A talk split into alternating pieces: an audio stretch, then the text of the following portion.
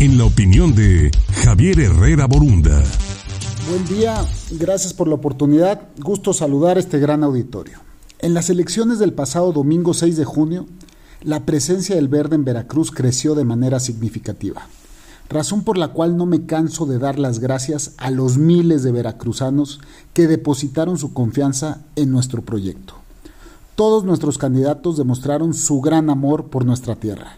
A ellos les doy las gracias por aportar su experiencia, su voluntad y su mayor esfuerzo. Ellos no conocieron fatiga ni descanso.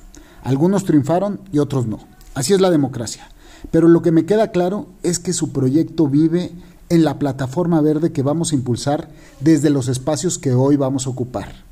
Previo al proceso electoral, el verde tenía solo 15 alcaldías en Veracruz.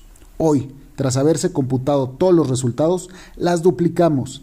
El verde será gobierno en 31 municipios solo teníamos una sola diputada local. Hoy tendremos una bancada de cuatro diputados locales. Y en el Congreso Federal no teníamos ni un solo diputado. En la próxima legislatura el Verde tendrá cinco diputados federales. Somos hoy una verdadera fuerza política veracruzana.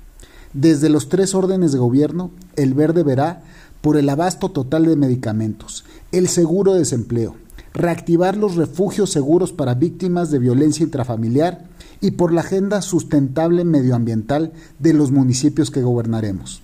El mensaje fue contundente. Nuestros paisanos nos dieron el mandato y lo obedeceremos cumpliendo. Trabajar por Veracruz de sol a sol será nuestro talante. Gracias, los dejo con un gran saludo.